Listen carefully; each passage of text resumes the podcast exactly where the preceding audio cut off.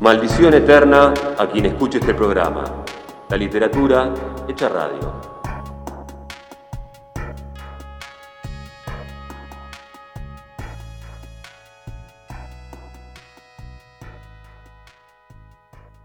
Un poema de La hora suspendida. El minuto fluye. Leer el diario, para quien sabe esperar, es una hora insensible. Jueves, viernes, oferta de zapatos. ¿De qué estás hecha, holgura, para descender tan profundo? El tedio es una piedra inquieta, brota, donde uno se vacía, brota, donde uno no está. Para hablarse amablemente hay que traicionar a los cuervos en las alas del fantasma. Confesarse no es más que abrazar el infortunio, lo que hay de fondo en la noche. Un rostro gris anuncia buen clima. Mentira, la tristeza tiene la forma del humo. Al final, de tanto mirar el río, el agua se acostumbra a temblar viva mi nombre es Cecilia Pontorno, soy de La Plata, nacida en 1979.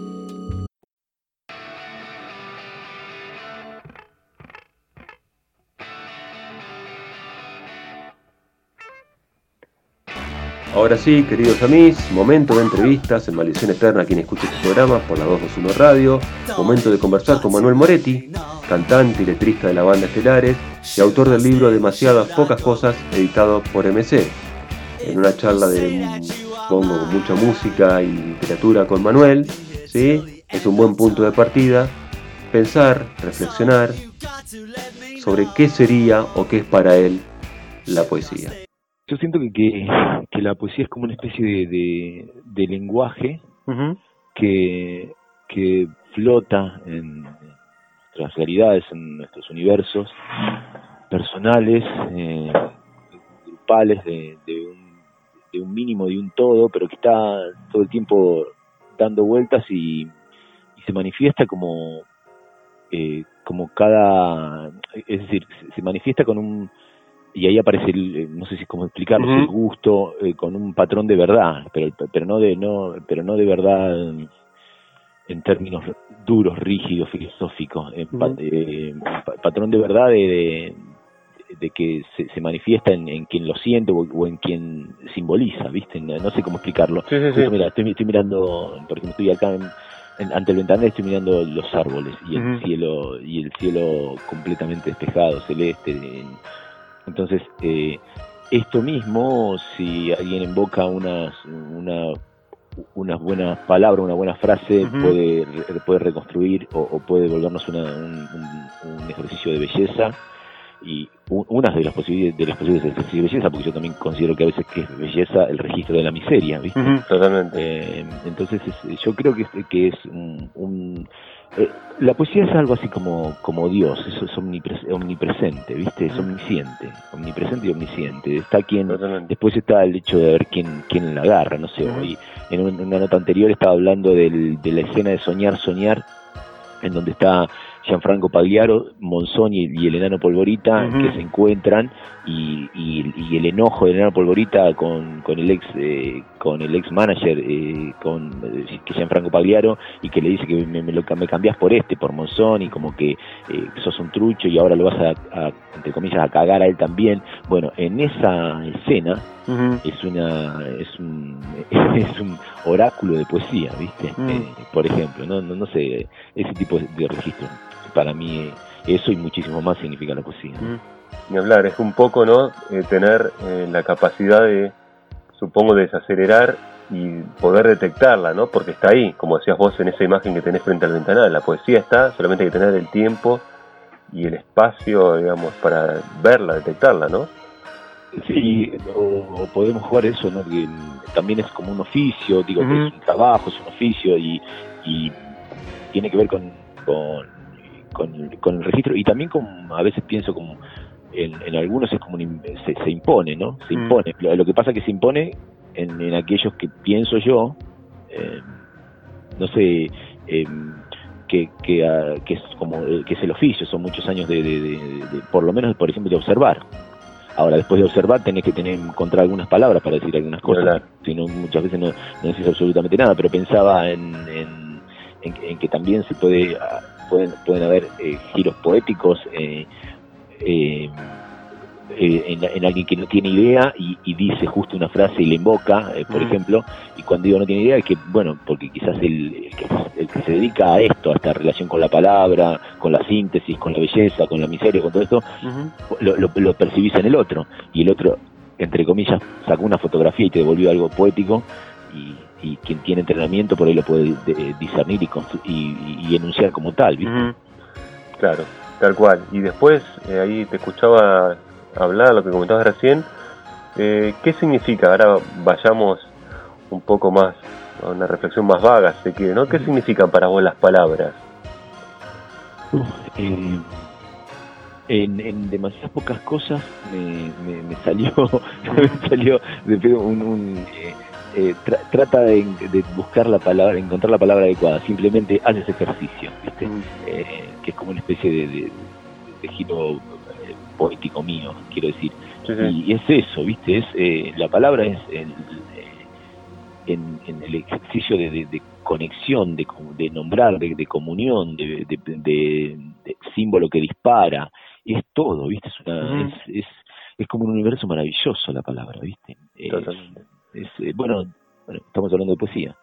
Dentro de la poesía, dentro del montón de ejercicios poéticos, la palabra es uno muy importante, ¿no? Muy importante. Eh, o recién hablé de, una escena cinematográfica, pero eh, la, la palabra es, un, una maravilla cuantiosa, ¿viste? Eh, ya, bueno, el hecho de decir la palabra, te nombro, te nombro, ¿viste? Que yo a veces pienso decir algo que me nombra, que te nombro, que eh, tu nombre es inmenso, es inmenso y y bueno, y a veces pienso que incluso una de las construcciones más interesantes del siglo XX, que es el, el psicoanálisis, algo de, la, del, incluso de la sanación o del ejercicio de la sanación dentro del, ejercicio psicoanalítico, tiene que ver nada menos con la palabra, con, con, nombrar.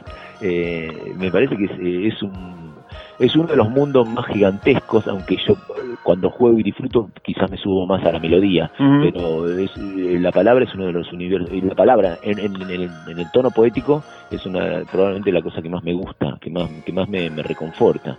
Eh, es, maravilloso, acompaña, es breve, ¿no? Acompaña como una melodía, pero es, es, increíble, maravilloso. Bien, ahí sigamos jugando y hablando de palabras, eh, hay una que aparece mucho en tus canciones, o implícitamente o explícitamente, y también andan dando vueltas en el libro, ¿no? Que es melancolía, la palabra melancolía. ¿Qué, ¿Qué, te significa la melancolía como palabra y la melancolía como instante, ¿no? Como momento. Mira, yo escribí la canción de alguna manera porque no no soy muy amable con melancolía y nostalgia. Mejor dicho, nostalgia menos. Más allá del tango, nostalgia menos. Eh, melancolía, quizás hasta que escribí la canción tenía cierta amabilidad y, y después cuando escribí la canción me la saqué encima. Es una palabra que me guste mucho. Y de hecho cuando, cuando escribí la canción, melancolía, aquí otra vez, ¿no? he tenido bastante, ¿qué es lo que querés de mí? ¿Viste? Entonces, de alguna manera es como estar hablando con, eh, con alguien que te ha torturado un poquito, ¿viste? Entonces decir, podés terminarla, ¿viste? Déjame en paz, melancolía. Eh, pero, pero si me corres, me gusta más hay dos palabras cercanas, no significan lo mismo, pero cercanas. Entre nostalgia y melancolía, si tengo que caminar con alguna, camino con la melancolía. La nostalgia em, es como es como un aceite, ¿viste? Un aceite muy, muy pesado que no te deja caminar. En cambio, la melancolía eh, a veces viene, la melancolía la vemos como un niño, ¿viste? Te quiero decir, se te puede poner encima, es un plomo, ¿viste? Bueno, déjame echar, y el niño se corre y viene y te molesta de nuevo, ¿viste? Pero no, es algo torturante, aunque cansa, ¿no? eh, es, mira qué buena imagen, como un niño. Eh, en cambio, la, la, la nostalgia es fatal, ¿viste? La nostalgia no, es... Eh, eh, la, viste que la nostalgia a mí a veces me suena todo tiempo, digo, como la condena todo tiempo pasado fue mejor, ¿viste? Santo Dios por suerte nunca lo tuve, ¿viste? Eso, pero quiero decir que, que es, es tremendo, suéltame pasado. Otra palabra que me interesa de esas así que van apareciendo es la noche, ¿no? La noche, Que es en las noches que a veces son cortas y muchas otras veces se hacen eternas, ¿no? Como que parecen no terminar nunca. Eh, la, las noches han, han, tenido dinámicas muy eh, inspiradoras en un principio y después se convirtió en un lastre, ¿no? Eh, porque es porque tiene lógica. cuando uno tiene vida solitaria y, y, muy conectado con la investigación personal, sobre todo individual, la, la noche hace que se haga extensivo, eh, mejor dicho, que se, que se haga extensa, extenso el día, porque quizás uno comienza de tardecita y se hace extenso el día y el juego y la investigación y, que eh, hay una hay una palabra que resume todo eso que es bohemia, ¿no? Eh, donde la noche participa bastante, también por supuesto que el día, pero la noche participa bastante y lo que antes era hermoso después se convierte en una en algo que no es muy difícil de conciliar eh, con, con, otro tipo de vida, ¿no? Claro. Eh, me refiero, qué sé yo, con, eh, con vida, por ejemplo, desde que empecé a tener vida familiar, las salidas son familiares, la agenda es una construcción familiar, o, con Julia, mi mujer, y, y está bueno salirse un rato, pero ya la dinámica de la noche es completamente otra, ¿no? La dinámica de la noche, incluso hasta cuando me quedo sola, a veces me, me cuelgo un rato tuiteando, pero en, eh, se hace una o dos de la mañana y estoy colgado en eso y, sé que la, la ese como repaso por el solitario, qué sé yo, sé que al, otro día eh, tengo que estar, eh, no sé, atento a, mi universo familiar, ¿no? entonces, entonces la noche, la noche se hace, se, se convierte en una cosa, se convierte en una dinámica eso, de, de, de, alegría familiar, de compartir, pero no, pero no de la, de la bohemia solitaria, ¿no? La noche, digamos, haciendo una personificación de una mujer, digamos, llega pero con otras ropas, pues vestida de otra manera, ¿no? Más vestida, podemos decir, también. Bueno, es, más, o, quizás es eso, digamos, la porque la primera noche te diría que yo no le prestaba atención, no me importaba, ¿viste? En cambio, quizás es como decís vos, esta noche es una noche, sí, que acompaña más y está mejor vestida, quizás incluso está muy bien, podría podría ser la... es mi, mi, mi mujer, se convirtió en mi noche también. Mi mujer se convirtió en mi noche. Mi mujer y después toda mi familia, digo, lo que me trajo mi mujer. Mis, mis hijas y mi, mujer se han convertido en, lo que antes era mi noche, tal cual. Ahí, repasando un poco el libro, ¿no? Demasiadas pocas cosas, eh, bueno, que tiene, recomendamos que, lo recorran y lo lean tiene toda una parte que me llamó la atención una cosa, ¿no? Que es muy interesante, que arranca en el capítulo cero, ¿no? Sí. Eso es eh, un detalle que está muy bueno, muy lindo, eh, que es amanecer y arranca, digamos, en un capítulo cero, no en un capítulo uno, ¿no? eso, eso, eso es que creo que, que es, esa construcción eh, inicial del, del libro es Becerra. Eso Juanjo que incluso eligió a, a, mí ese Amanda que es como empieza es como una narración que yo nunca eh, no, tengo oficio y, entrenamiento que es como haber jugado a hacer un cuento un cuento eh, yo me caigo al vacío en, la, en la ficción, quiero decir, cuando te, en la prosa y en la ficción. En la prosa poética por ahí me copo porque me, gusta y me pongo a jugar, pero contar algo.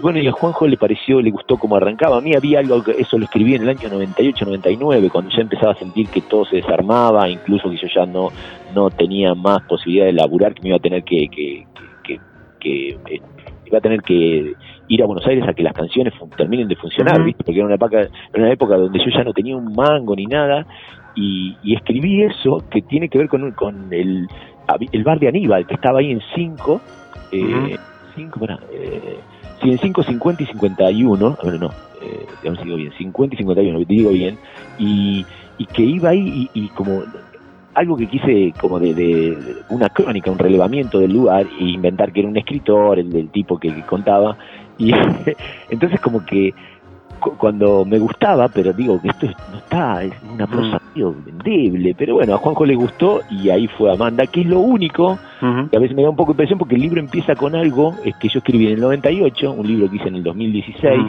entonces como esa diferencia me, impresionaba un poco, porque después he escrito en el libro hay unos cuantas, hay cosas viejas, pero hay unos cuantos escritos que son más nuevos, ¿viste? Sí, sí, sí. Eh, entonces eh, me, me, me, me costó un poco eso, pero fue decisión de Juanjo y queda bueno. Buenísimo, sí, perfecto. Y ahí, bueno, después hay una parte muy interesante también, que es casi un trabajo, podemos decir, de, filología sobre tus propias letras, ¿no? Que tiene que ver con esto de retroceder y encontrarle un contexto a muchas de esas letras de las canciones que, bueno, que funcionaron funcionan muy bien. Eh, eh, vos decís, por ejemplo, de de de América, cuando cuando, cuando, hago la génesis exacto, de la canción. Exacto, la, genealogía de la canción, entre comillas. Sí, e, eso, es algo que se me ocurrió porque no no me acuerdo que, que en qué porque muchas veces cuento la, la historia de, varias que me acuerdo eh, el ejercicio puntual de cómo arrancaron o cómo arrancó una primer eh, y entonces me pareció que esas que tienen como mucho peso en la historia, porque también un poco pensar, por ejemplo, ella dijo que es un mega hit, mm. yo podría haber contado la historia y, no lo conté, bueno, hay varias más que podría haber contado la historia, pero me pareció como un elemento que al que, que, al que quiere estelares y quiere y tiene relación con las canciones, mm. es como muy lindo porque es como un, cuento de cómo comenzó una canción, ¿viste? Y qué, qué circunstancias me movieron o, me llevaron a esos versos, esa melodía, ¿viste? Así que es, eso me gusta, creo que son 10 canciones y son, es la genealogía de 10 canciones, exactamente. Bueno, ahora sí, Manuel, la última pregunta que tiene que ver un poco más con una suerte de reflexión, si quiere, esto que estamos jugando, jugamos a lo largo de la entrevista. Eh, los otros días entrevistaba, hablaba con Paula Mafía, ¿Sí? y hablaba un poco del libro como objeto, ¿no? Y ella en cierto punto también eh, cantante, música, planteaba que no, no le molestaba tanto la piratería en la música, ¿no? A pesar de que la perjudicaba, pero que le costaba más eh, la piratería en el tema de los libros por una cuestión de fetichismo con el objeto y que le parecía, le encantaban de los libros esta posibilidad de escribirlos, anotarlos, subrayarlos y, después en el micro, ver gente leyendo en el micro e incluso la posibilidad de extraviar el libro en, el micro o en el tren y que alguien lo encuentre, ¿no? Con esas escrituras tan personales y lo resignifique, o en esa cuestión de por ahí de transmisión o de traspaso del objeto, ¿no? Que por ahí eh, no, se permite si fuera un PDF. Eh, yo creo que es que es en, el, en un momento en que objetos importantes de la relación, ¿no? Como quiere decir, como los discos están han desaparecido prácticamente.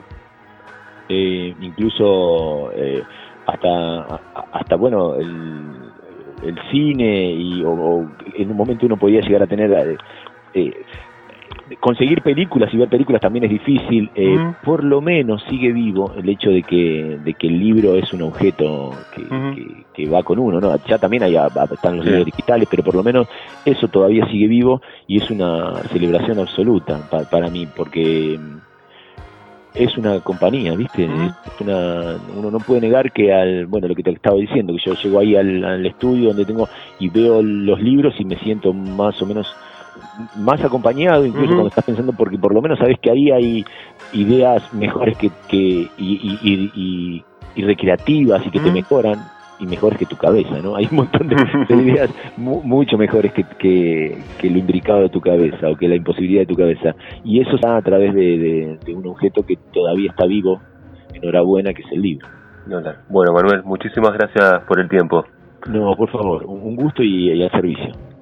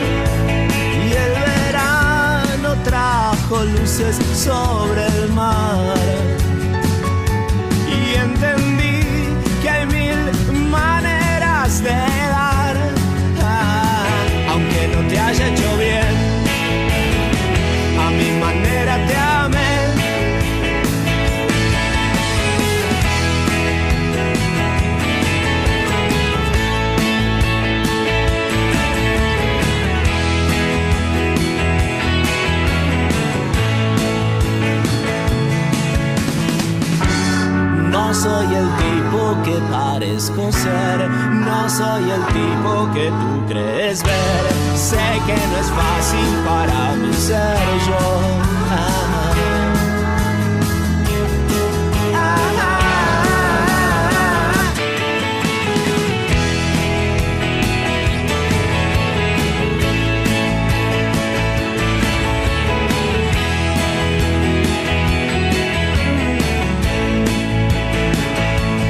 No hay una sola razón para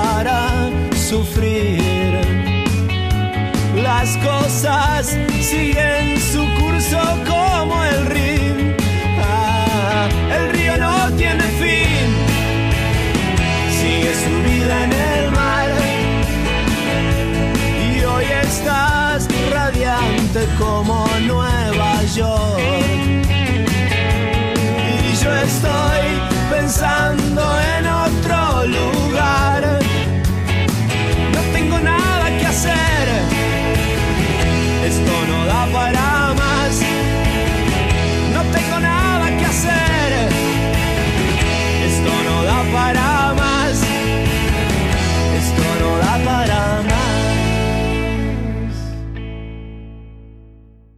Queridas amigas y queridos amigos, una vez más llega el momento de despedirnos, el momento de decir adiós, poner un punto suspensivo, puntos suspensivos hasta la próxima semana, cuando llegue un nuevo capítulo, un nuevo volumen de este Maldición Eterna, a quien escucha este programa, un programa de literatura y de lecturas, pero esperemos que les haya gustado este envío número 4 que giró en torno a la verdad.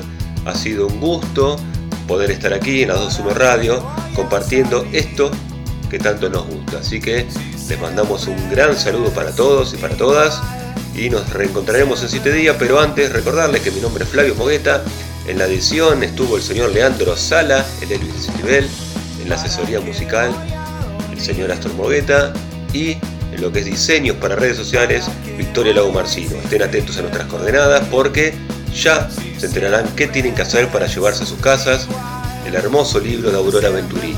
Por lo pronto no hay mucho más para decir que decirles que nos reencontramos en 7 días en otro Maldición Eterna por la 221 Radio. Esto ha sido todo, todo muy rico. Nos reencontramos en 7 días.